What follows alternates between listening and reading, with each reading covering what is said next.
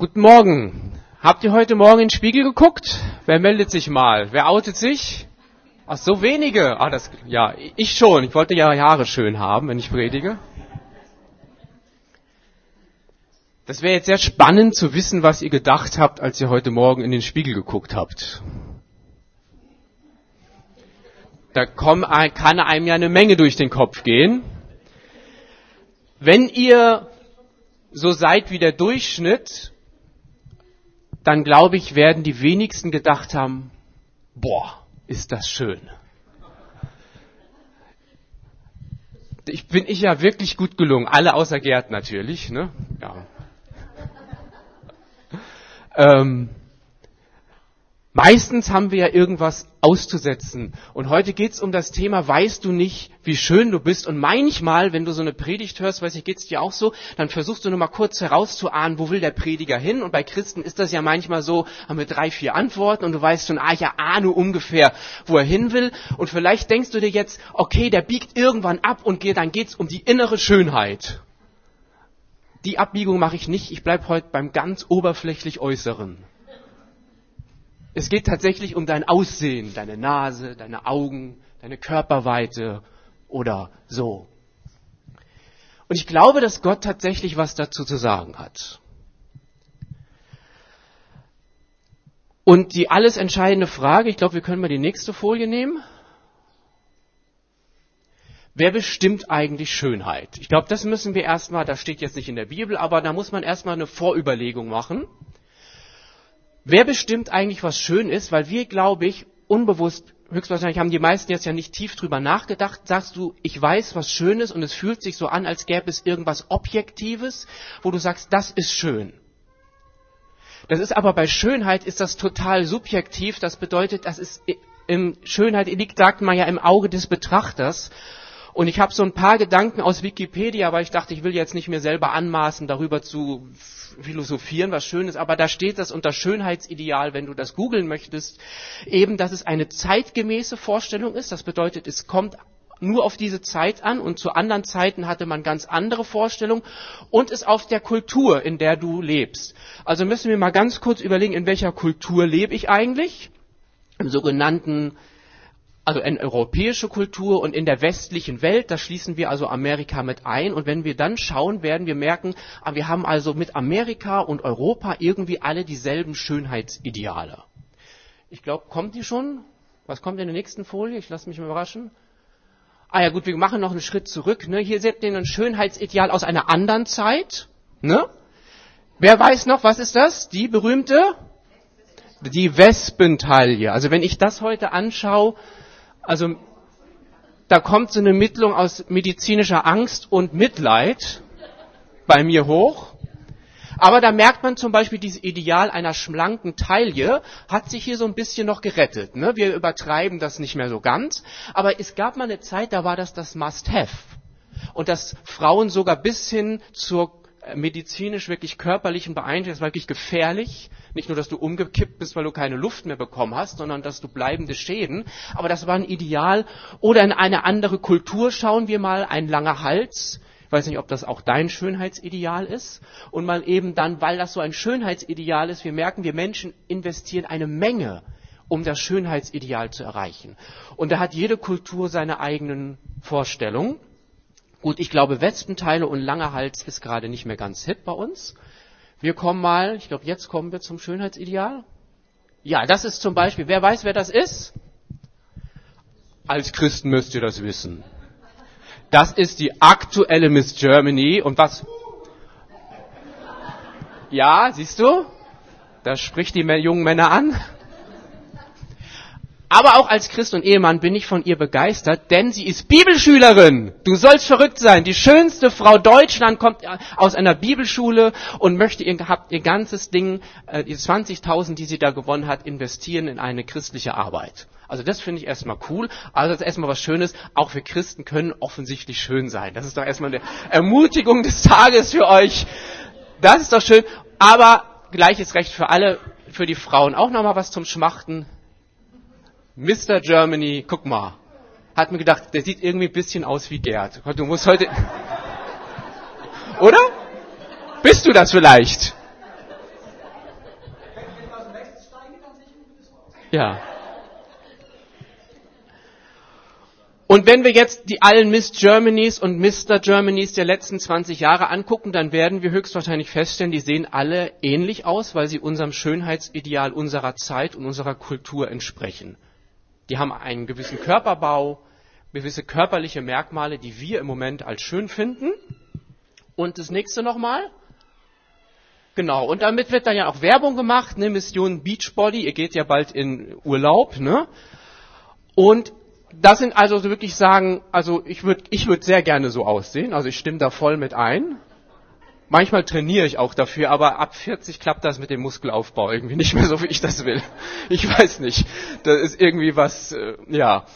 Und da oben auch, und ihr seht, ne, das könnte jetzt auch Miss Germany oder Mr. Germany sein. Also da gibt es gewisse körperliche Merkmale, die uns ansprechen. Und so eine Werbung ist ja fies, weil die Kultur sagt dir, was sagt dir jetzt diese Werbung? Schau dich mal an, Dickerchen. So kannst du doch nicht dein T-Shirt ausziehen und am Strand liegen. Das suggeriert sie ja, du musst was investieren, geh ins Fitnessstudio. Das heißt, dir wird ein Schönheitsideal ja permanent bewusst und unbewusst vorgehalten und gesagt, so traust du dich ins Schwimmbad? Respekt, mein Freund. Das kann doch nicht sein, ne? Das ist also eine ganz fiese Werbung und so sieht, würde ich sagen, grob unser Schönheitsideal aus. Und das ist jetzt aktuell. Was kommt als der nächsten vor? Ich muss mal kurz gucken, dass ich hier nicht. Ja, und jetzt kommen wir die Frage, wer bestimmt eigentlich Schönheit? Also ganz kurz, ne, unser Schönheitsideal, westliche Modebranche, Hälfte des zweiten Jahrhunderts, kommen mit Hilfe von überschlanken Models, wird unser Ideal, das wir heute alle kennen, propagiert. Und da heißt es bei Wikipedia, nicht selten mit Untergewicht wird sich künstlich auf die Größe 34 bis 36 heruntergehungert. Und wenn du das nicht machst, bist du halt nicht schön. Das ist unser Ideal. Daraus kommt, das ist, und das ist jetzt ganz interessant, finde ich, dass wir in Europa, in der westlichen Welt gerade im Moment eine absolute Sonderfunktion einlegen. Denn in den meisten Epochen der Weltgeschichte war Dick Beautiful. Bis heute, man hat eine eine, eine moderne Studie unter 62 Kulturen, da ist die Hälfte der Frauen, die übergewichtig sind, das ist richtig sexy. Bis jetzt noch, ja? Ein Drittel davon ist dann, hat so ein bisschen Übergewicht und nur 20 Prozent dieser Kulturen finden das, was wir hübsch finden, auch hübsch. Das heißt, wir nehmen eine Sonderrolle ein, in der Geschichte sowieso und aktuell auch, weil so, wir haben das so im Kopf, unser Schönheitsideal, das fühlt sich so an, als sei das schon immer so gewesen und sei das schon immer richtig. Und jetzt kann man gucken, man hat die Untersuchung gemacht, ne, dass da, wo Nahrungsunterangebot ist, ist oft Fett ein Statussymbol in Kulturen. Ne? Bei Indianerstämmen, da ist der Häuptling immer so ein Kawatzmann, weil der muss ja nicht mehr arbeiten. Ne? Die anderen dummen Jäger, die Dummen, die müssen sich abmühen für ihr Essen. Ne? Aber das war, das zeigt, ich bin wer. Ich bin reich, ich bin, ich muss das gar nicht machen. Und da, wo Nahrungsüberangebot, also da leben wir ja heute, ist es ein Status, dünn zu sein, weil das dann suggeriert wird, du hast Disziplin und alles Mögliche. Es ist immer das, was schwer zu erreichen ist, ist eigentlich das Schönheitsideal. Hautfarbe genauso im Mittelalter, Käse weiß, da hätte jeder gefragt, sag mal, geht's dir nicht gut, hast du Blutarmut? Weil als Adeliger war klar, ich bin noch nicht so ein armer Bauer und muss die ganzen Tag in der Sonne schuften. Heute sitzt du im Büro und dein Statussymbol ist eine braune Haut, weil das ist Zeichen, ich habe Zeit, ich kann mir das leisten, in der Sonne zu sitzen, während du armer Schlucker im Büro sitzen musst den ganzen Tag während die Sonne. Also das ist so einfach mal, dass wir merken, dass es das, was du im Kopf hast, ist absolut subjektiv. Und du bestimmst also aus diesen ganzen selbst bastelst du dir ein eigenes Schönheitsideal. Und das wäre mal ganz kurz, wenn du jetzt mal, mal so drei Sekunden, fünf Meditation, so mal kurz guckst, was ist eigentlich mein Schönheitsideal? Jeder von euch hat das.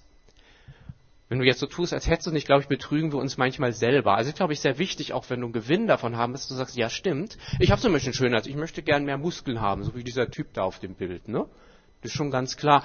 Dann hat man ja so ein paar Macken, so jeder, ne? Ihr seht hier, ich habe extra kurze Hose ange. Was hab ich? O-Beine, fast fast ein Fußball durch, ne? Ich habe hier in, an meinem Brustkorb habe ich so eine Delle, als hätten mir hier einer mal reingeboxt. Das war mir früher total peinlich, weil wenn Jungs früher Fußball gespielt haben, ja, ihr spielt oben ohne und hatte ich immer Angst, die lachen alle über meine Delle, die sieht keiner, aber ich weiß, dass da eine Delle ist. Ne? Da hat man manchmal so paar körperliche Macken, die vielleicht nur du kennst, die dir peinlich sind, wo du sagst, oh, mit Schönheit hat es nicht ganz zu tun, aber wenn ich die Brille absehe, sehe ich doppelt. Das hat den Vorteil, jetzt hören mir doppelt so viele Leute zu.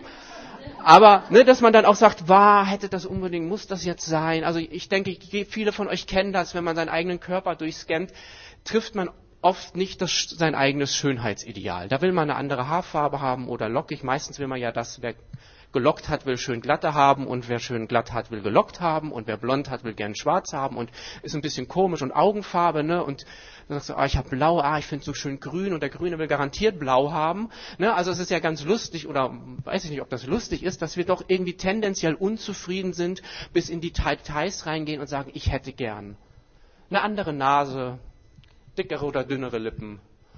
Ähm, ja. Also du definierst und die nächste Folie. Ah, genau, was ist dein schöner, genau, hier hättet ihr meditieren sollen, vielleicht geht das bei dem Bild auch nicht so gut. Dann machen wir mal weiter, ne, über euer eigenes Schönheitsideal. Ich denke, das ist so typisch westeuropäisches Schönheitsideal, würde ich jetzt mal sagen. Ganz über die Bank. Das wird dir überall, in jedes Werbeplakat, jeden Film, den du guckst, wird dir das suggeriert. So, mal weiter. Ah, genau, jetzt kommt nämlich was ganz Wichtiges. Obwohl du in Europa und Deutschland lebst, bestimmt nämlich das Milieu, deine Clique, dein näheres Umfeld, dein Schönheitsideal. Der lebt auch in Europa und das ist ein Schönheitsideal. Ja, wenn du Punker bist, hast du ein komplett anderes bist, als wenn du so wie du Spießer bist, ne? Und wenn ihr bei der nächsten Folie seht, also wenn er jetzt die Tochter von Ihnen da heiratet, ne, dann kriegt die Familie, glaube ich, eine Krise. Und seine Punker-Szene höchstwahrscheinlich auch und sagst, du kannst doch nicht so eine Spießerin heiraten. Also wir merken, dein Umfeld, aus dem du kommst, dein Milieu bestimmt ganz stark, was du auch schön findest. Und die werden dir das immer wieder auf die Nase binden.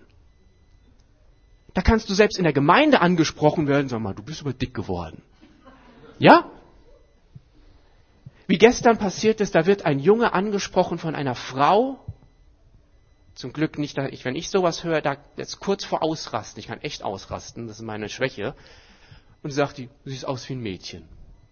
Da, da passiert etwas. Dein, und das ist ja das Schlimmste, wenn dein engstes Umfeld, deine Familie, deine Freunde, ja, wenn, die, wenn allgemein die Welt, da kannst du noch drüber, aber wenn jemand, der dir nahe steht, so etwas sagt, das trifft manchmal bis ins Mark, kann sogar, ja, Folgen haben für dein ganzes Leben. Und es ist wie eine Lüge, über die du lebst, wenn ein Kind sowas hört, dass er denkt, ich bin ein Mädchen oder ich bin zu dick oder ich bin zu dünn. Ja, ähm, du kannst ja genauso angesprochen wird, dass jeder dich anfängt, sag mal, bist du magersüchtig? Ne? Hast du eine gute Verdauung oder so, weiß ich nicht, ja? Also ich habe definitiv eine, was ich alles wegfutter, ich müsste ganz anders aussehen. Dafür kann ich ja nichts. Das liegt nicht an meiner Disziplin, sondern keine Ahnung, ich bin kein Arzt, aber ich bin froh, dass das alles auch wieder rausgeht, ohne hängen zu bleiben. Ja, und da bist du ja vielleicht anders und du sagst, ich gucke nur ein Kuchenstück an und ich habe schon ein Kilo mehr. Ist doch fies, oder? Aber wer bitte redet dir dann ein, dass du schlechter bist als ich? Oft ist es die Clique und aus dieser ganzen Konstellation machst du dir dann selber dein Schönheitsideal. Das wäre, glaube ich, die nächste Folie. Genau. Aber das war erstmal wichtig, wir müssen darüber reflektieren, woher kommt dein Schönheitsideal? Und jetzt müssen wir es ja eigentlich auf eine einzige Frage zurückreduzieren.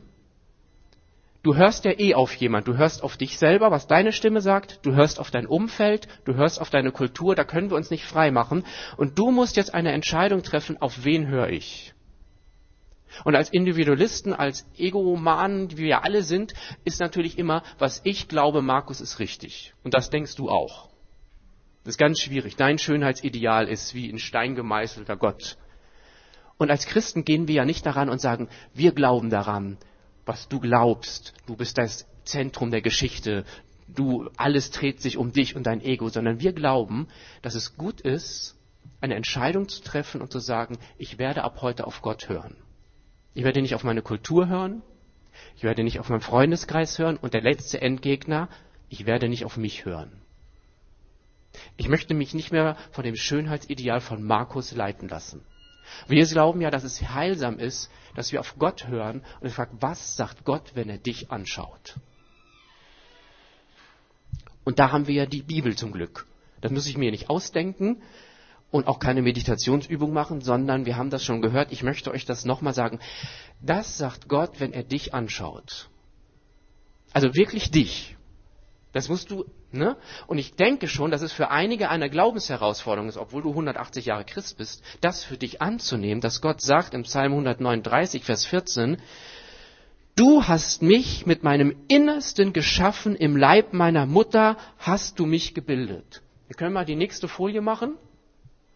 Es sind drei gute Wahrheiten. Die erste Wahrheit, wir glauben ja, und ich möchte euch das ja ins Bewusstsein rufen, das glaubt ihr alle, dass Gott der Schöpfer ist und dass Gott die Blumen gemacht hat und die Tierchen und was die Bäume und Krabbelkäfer, aber er hat ja auch dich gemacht.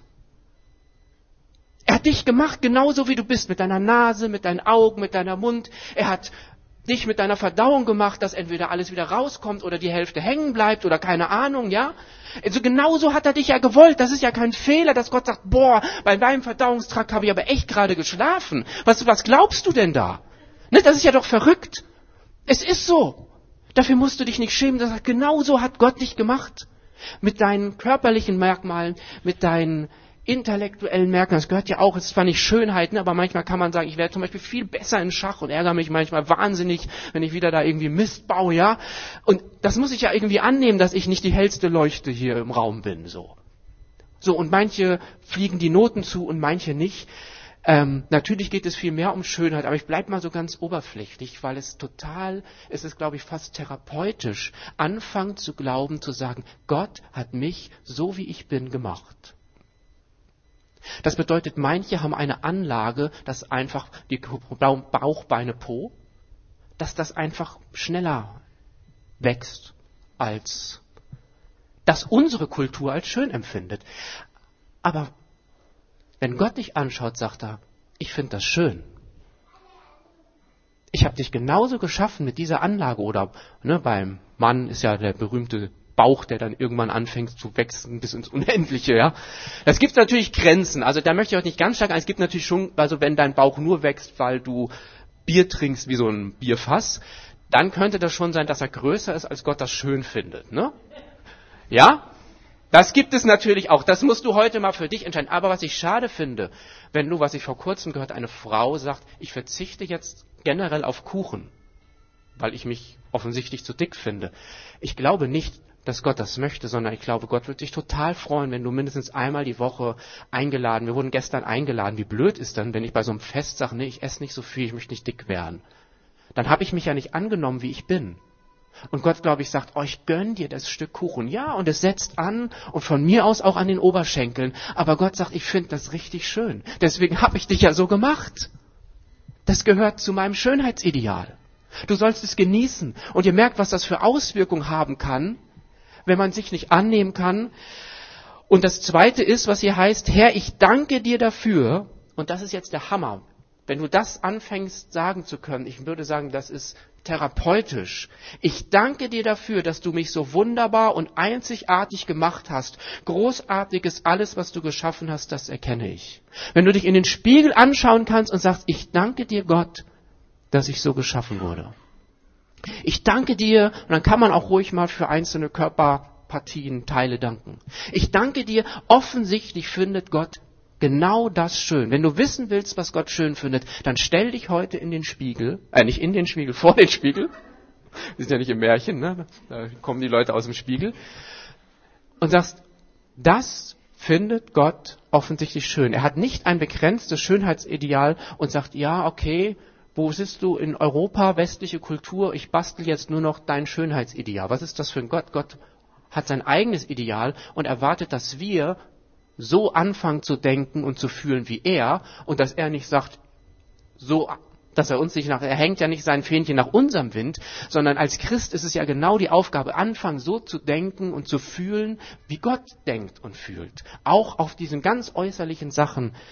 Und ich glaube, dass das ähm, total gut ist, wenn du das sagst, ich danke dir. Und das ist dann nicht ähm, äh, Hochmut, sondern es ist Dankbarkeit, wie wir auch gesungen haben, für die Schöpfung, für Gott. Ich ehre ihn damit. Und ich glaube, dass es Gott nicht besonders viel an Ehre ist, wenn du sagst, boah, ich bin so ein hässliches Küken und meine Nase, keine Ahnung, zu dick, zu groß, zu klein und alles, dann, dann sagst du ja eigentlich, du hast einen schlechten Job bei mir gemacht, Gott.